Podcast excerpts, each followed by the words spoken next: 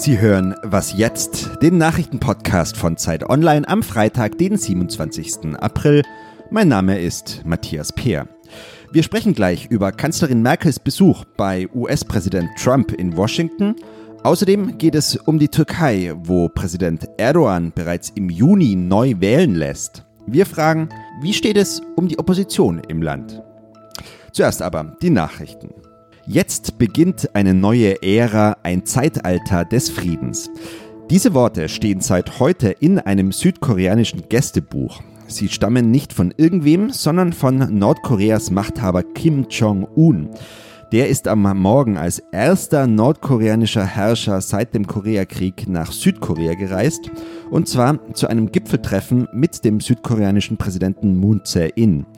Moon hat Kim bereits am roten Teppich empfangen und ist mit ihm Hand in Hand spazieren gegangen. In den Gesprächen zwischen den beiden geht es um Nordkoreas Atomprogramm und die Suche nach einer dauerhaften Friedenslösung. Laut Moon könnte es bereits heute zu einer Vereinbarung kommen. Die Außenminister der NATO-Mitgliedstaaten beschäftigen sich heute mit dem schwierigen Verhältnis zu Russland. NATO-Generalsekretär Jens Stoltenberg spricht von Einschüchterungs- und Einmischungsversuchen Russlands. Er will jetzt darüber diskutieren, was die NATO noch tun kann, um darauf zu reagieren. Auch Heiko Maas wird an dem Treffen teilnehmen. Der deutsche Außenminister wählt in letzter Zeit ja eher einen harten Ton gegenüber Russland. Das gefällt nicht allen in der SPD. Der niedersächsische SPD-Ministerpräsident Stefan Weil kritisierte zum Beispiel, die Regierung zeige zu wenig Interesse an einem Dialog mit Russland. Der Redaktionsschluss für diesen Podcast ist 5 Uhr.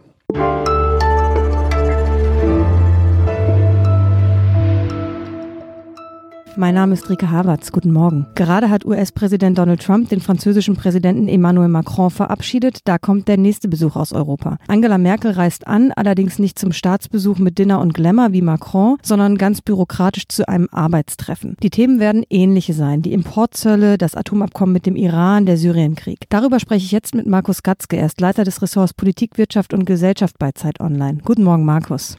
Enrique.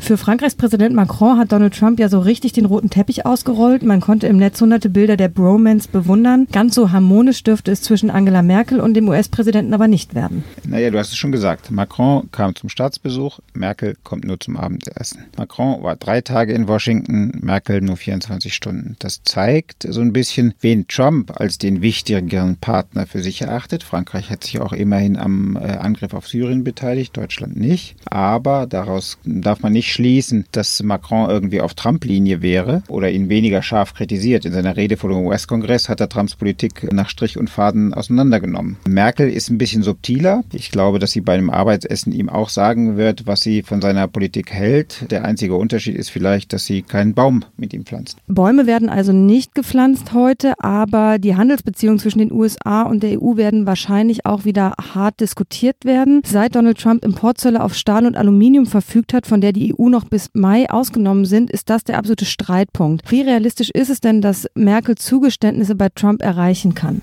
Augenblick, ich schaue mal kurz in meine Glaskugel. Äh, nein, im Ernst.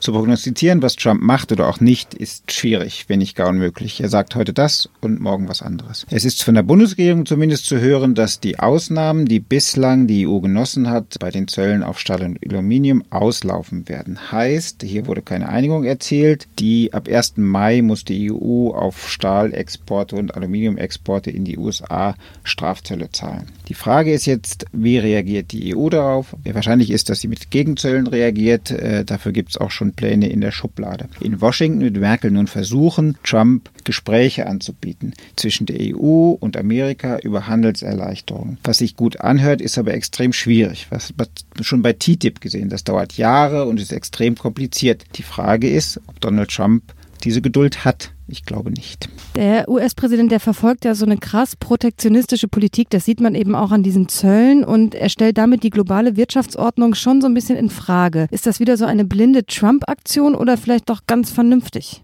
Ja, Protektionismus ist nie wirklich vernünftig. Was Trump macht, er kritisiert insbesondere China für äh, die Ungleichgewichte im Handel. China exportiert viel mehr in die USA, als sie importieren und daraus ergibt sich ein Ungleichgewicht. Das wäre weniger problematisch, wenn die chinesischen Märkte ähnlich frei und offen werden wie die amerikanischen und die europäischen sind sie aber nicht. Äh, in dem Punkt hat dann Trump einen, hat er einen wahren Kern getroffen. Aber auch vielleicht nur in diesem einen Punkt. Dass die Europäer beispielsweise weniger amerikanische Autos fahren, hat nichts mit äh, Importbeschränkungen zu tun, sondern vielleicht mit Kundenpräferenzen und der Qualität der amerikanischen Autos. Zölle würden hier wenig ändern. Was Trump nicht versteht, dass Protektionismus am Ende fast immer nur Verlierer äh, produziert und wenig Gewinner. Importstelle auf Stahl machen Stahl in den USA teurer. Auch für die amerikanischen Unternehmen, die Stahl brauchen. Arbeitsplätze werden so nicht geschaffen.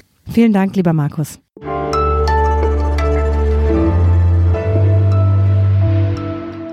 Und sonst so?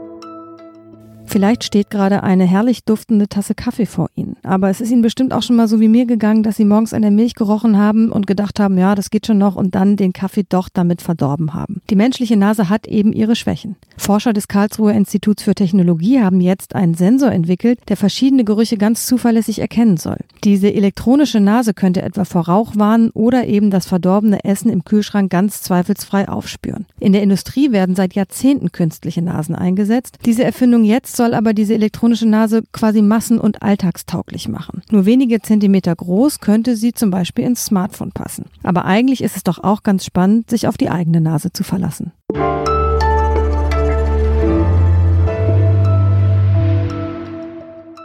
Der türkische Präsident Erdogan hat sich mal wieder als großer Taktiker bewiesen. Er hat die Parlaments- und Präsidentschaftswahlen um anderthalb Jahre vorgezogen. Schon am 24. Juni sollen die Türkinnen und Türken Erdogans Macht bestätigen. Gibt es eine Opposition, die dagegen überhaupt etwas ausrichten kann? Darüber spreche ich jetzt mit Hassan Gökaya, Politik- und Gesellschaftsredakteur bei Zeit Online. Guten Morgen, Hassan. Hi. Diese Wahl ist ja die Fortsetzung des Verfassungsreferendums von vor einem Jahr. Damals stimmten die Türken mit knapper Mehrheit für Erdogans neue Verfassung, die die parlamentarische Demokratie in der Türkei in ein Präsidialsystem dreht. Erst nach dieser Wahl jetzt im Juni tritt sie dann vollständig in Kraft. Welche Vorstellungen von einer Türkei hat Erdogan denn eigentlich? Ja, das ist eine sehr gute Frage. Die kann vermutlich auch nur Erdogan selbst beantworten. Es geht ihm vermutlich aber vor allem darum, seine Macht endgültig zu zementieren. Und äh, Erdogan hat auch guten Grund, gerade diese Wahlen durchzuführen, weil es herrscht schon auch innerhalb der Partei eine gewisse Unruhe. Man muss dazu wissen, wer Erdogan wählt, ist ja entweder religiös nationalistisch oder eben liberal konservativ. Und die liberalen Konservativen, die sind eben nicht zufrieden mit mit Erdogan. Die finden, dass er einen zu antieuropäischen Kurs eingeschlagen hat. Die finden, dass er zu machthaberisch ist und ähm, das hat für eine gewisse Unruhe gesorgt. Und Erdogan möchte eben mit dieser Wahl ganz klar seine Macht zementieren. Und gleichzeitig ist es auch so, dass es mit der türkischen Wirtschaft spätestens nächstes Jahr bergab gehen wird, sagen Experten. Und vermutlich hat Erdogan großes Interesse daran, diese Wahlen durchzuführen, bevor das eben der Bevölkerung auch wirklich klar wird.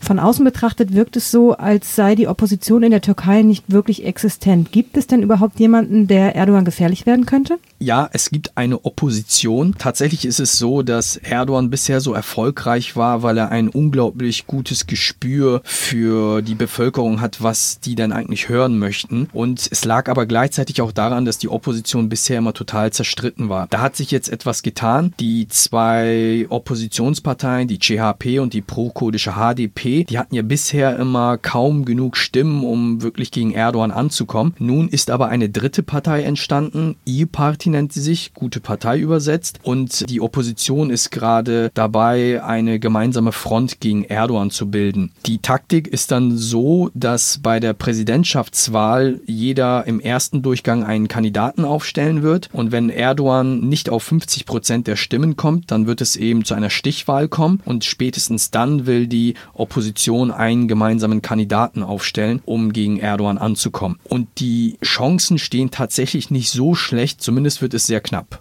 Nicht nur die politischen Entwicklungen, auch die Menschenrechtslage ist immer wieder Thema bei uns. Gerade erst sind Journalisten der Zeitung Cumhuriyet zu langen Haftstrafen verurteilt worden. Das Verfahren gegen die Journalistin Michale Tulu läuft noch. Wenn wir von einem Sieg von Erdogan bei der Wahl ausgehen, hast du überhaupt Hoffnung, dass sich die Lage für die kritische Zivilgesellschaft verbessern kann? Da muss man ganz ehrlich sein. Aus Sicht der Regierung wird da wahrscheinlich keine große Veränderung eintreten. In der Hinsicht habe ich keine Hoffnungen. Die Erfahrung zeigt doch, dass Leader, die über viele Jahre an der Macht sind, in der Regel eher härter werden als softer. Ähm, man muss allerdings gleichzeitig auch sagen, die Türkei ist nicht nur Erdogan. Das hat ja die letzte Wahl gezeigt, als es um das Referendum in der Türkei ging. Da hat ja Erdogan knapp mit 51 Prozent der Stimmen gewonnen. Das heißt also, es gibt in der Türkei wirklich Millionen Türken, die gegen den Staatspräsidenten sind. Das heißt also, eine kritische Zivilgesellschaft wird es auch in Zukunft geben. Wie kritisch sie ist, wird sich jetzt bei der kommenden Wahl zeigen. Vielen Dank, lieber Hassan. Kein Problem.